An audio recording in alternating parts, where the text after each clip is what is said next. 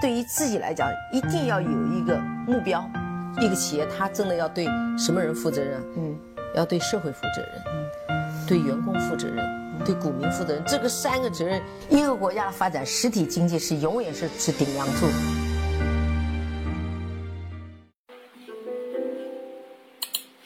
各位好啊，给你一个真实生动的格力电器，我们给的比你要的多。这两天我看了一篇文章，我觉得对我来说还是有非常大的触动和震撼的。呃，如果说的再激烈一些，真的是有点醍醐灌顶的感觉。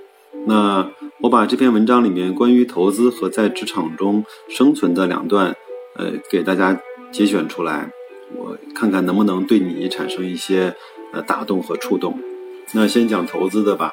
文章里面说，嗯，成功的股票投资啊，呃，主要取决于两点。第一点呢是找到几只好股票，也就是找到几家好的公司。第二个呢是自己做一个耐心的老股东，就这么简单。那或许呢会有人问，那如果这两条做不到呢？那我们就希望你能够做到下面的四条。第一，建立适合自己的投资交易系统；二，执行投资交易系统并养成习惯；第三，掌握股市的牛熊交替发展规律；第四，能够在股市的牛市逃顶和能够在熊市去抄底。那么很快就有人说，对于散户而言，这四条根本做不到。那如果你以上的四点做不到呢？那就。呃，还想要一个比较稳定的投资回报，那就请你一定要做到下面的十六条：一、能预测经济发展趋势；二、能预测货币政策趋势；三、能预测行业发展趋势；四、能看懂公司的经营管理；五、能看懂公司财务报表；六、能理解公司的产品；七。随随时准备止损和止盈，八，永远做好仓位管理，十，啊九，能看压力线、支撑线，十，能看 K 线图和布林线，十一，清楚各种股票的主题投资概念，十二，掌握每只股票的资金流进和流出，十三，随时追踪各种股票大咖的观点，十四。每天坚持浏览各种财经网站。十五，时刻关注世界各国股市的走向。十六，随时留意证监会主席的发言。那如果大家对以上的十六条还是感到有些失望或者是绝望的话，认为自己做不到的话，那么我们就只能够做做到那二百五十六条了。至于是哪二百五十六条，看看那些散户现在在每天在干什么，就是那二百五十六条了。我相信啊，绝大多数的著名的经济学家和知名的证券分析师、股市大咖们和散户朋友们，正在做以上的十六点。或者是二百五十六条中的一些事情，所以呢，股神每天都有，只是一茬一茬的在更换。真正的股神，全世界也就巴菲特、彼得林奇、罗杰斯等为数不多的几个。那很多年前呢，读过一本书，叫《大投机家的证券心理学》，作者是安德烈·科斯托拉尼，被称为欧洲的巴菲特。他最著名的建议是。希望一个投资者到药店去买安眠药，然后买下各种绩优股，然后再睡上几年，再从梦中醒来，最后必将惊喜连连。那罗杰斯呢也曾经说过，成功的投资家做事的方法通常是什么都不做，一直等到你看到钱就在那儿摆着，就在墙角那里，你唯一要做做的就是去走过去，去把钱给拾起来。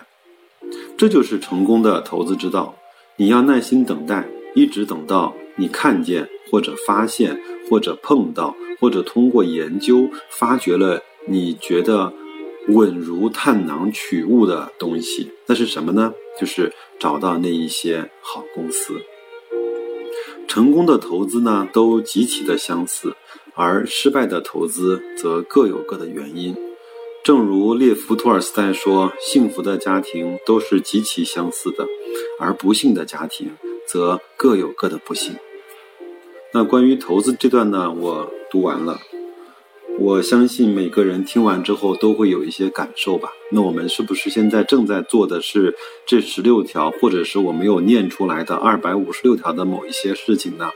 每天如惊弓之鸟，如呃这种树叶一样被大风刮来刮去。有任何的消息，你就会担心你的股票会不会跌；哪个国家的股市下跌，你都会担心引起中国的股灾。香港跌了，你会觉得 A 股也要跌；A 股跌了，你觉得香港和美国也要跌。嗯，这个行业跌了，你也会认为会波及到你所持有公司的这个行业。那我觉得不一而足。证监会的处罚力度严了，你认为熊市会来；然后配对配资查的紧了，你认为。呃，要发生股灾，真正的股灾了，你认为可能股市要推倒重来，涨了一点，你就会发现自己已经坐不住了，赚了百分之五，恨不得把它都卖掉；赚了百分之十，你一定会把它清仓处理完；赚了百分之五十的时候，但是你那个时候已经没有。没有持仓了，你只有再一次的捶胸顿足。在这个股票涨了一倍的时候，你觉得我要做坚定的价值投资，我重新要杀进去。这个时候就碰上了牛市的顶点，就碰上了股灾。想想看，我们很多人投资是不是以这样的一个方式在进行的？所以说大道至简，那。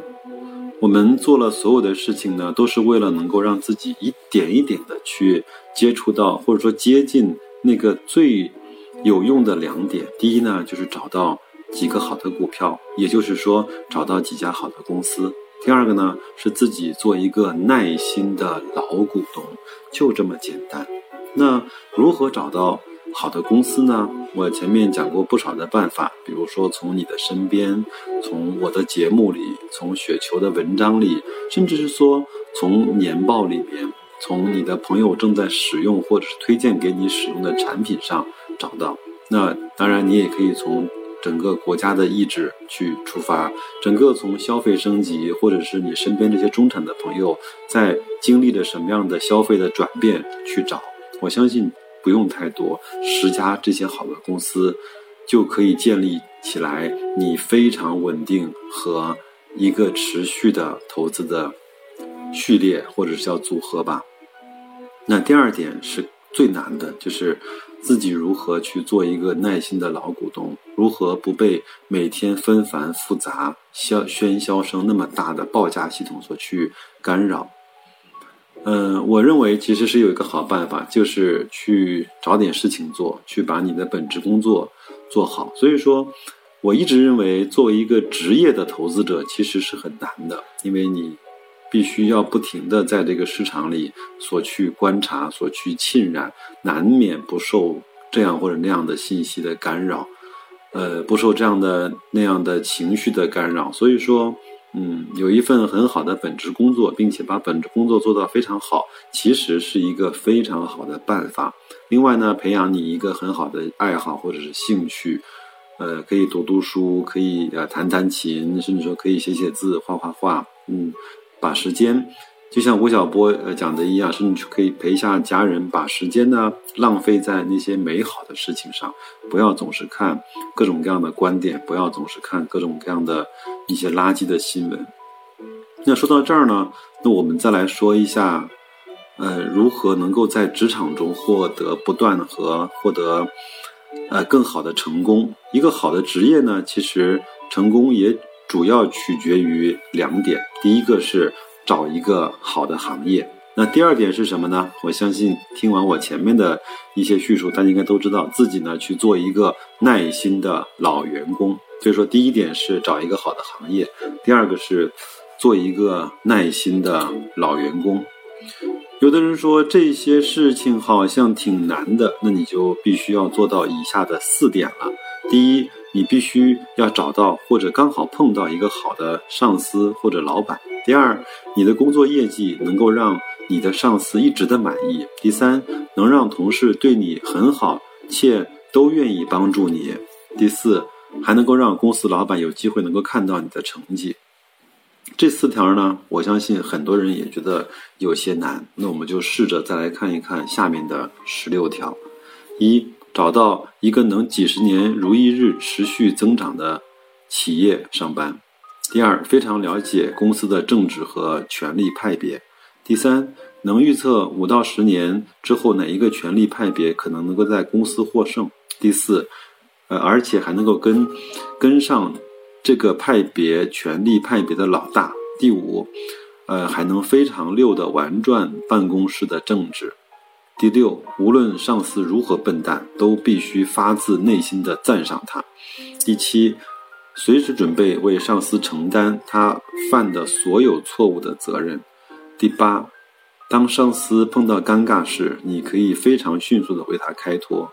第九，看，看一下上司的眼色。你就清楚的知道他心里在想什么。第十，能开心的做完所有的事情，但把所有的功劳都归在上司的身上。第十一，上司的每一个想法，无论对错，你都能够在第一时间去执行。第十二，上司不让你打扰时，坚持不去打扰他。十三，能够不定期的请同事们一起聚聚餐、K K 歌之类的。第十四。工作上既可以展现自己的能力，又不能够让同事嫉妒你。第十五，如果有可能，坚持尽量的多加班。第十六，你还你给公司创造的价值要远远超过公司付给你的工资。我相信很多人会说，这根本就不可能，这就是一个完人。那如果说，按照我们前面的那个套路来说，如果这十六点你做不到的话，可能你就要去做得到你那个二百五十六条了。那里面都是一些各种各样的职场备忘录以及职场的小伎俩。那所以说，职业呢和投资真的是非常像的。嗯，第一个最重要的事情要找到一个呃值得去跟随很长时间的行业。那第二个呢，是要在里面做一个很好的老员工。那我们也经常会听说，包括阿里巴巴也经常会有这样的，从前台一直变成了人力资源总监，然后他的股他的股票也值了几个亿。包括在华为，包括在联想这样的公司，在百度这样的公司，很多在前台或者在一些基础岗位上工作了很长时间的人。都通过公司的上市拿到了自己更好的收入，也实现了财务的自由。这个这个呢，就是就是契合了前面说的两点：一个好的行业和一个非常时间长的老员工。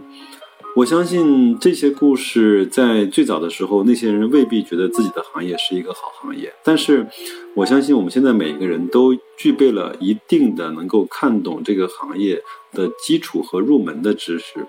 那我们能不能，呃，给给自己的呃家人、朋友、亲戚，甚至是孩子，在指点他的职场生涯的时候，能够去这样的去思考，能够从本身的。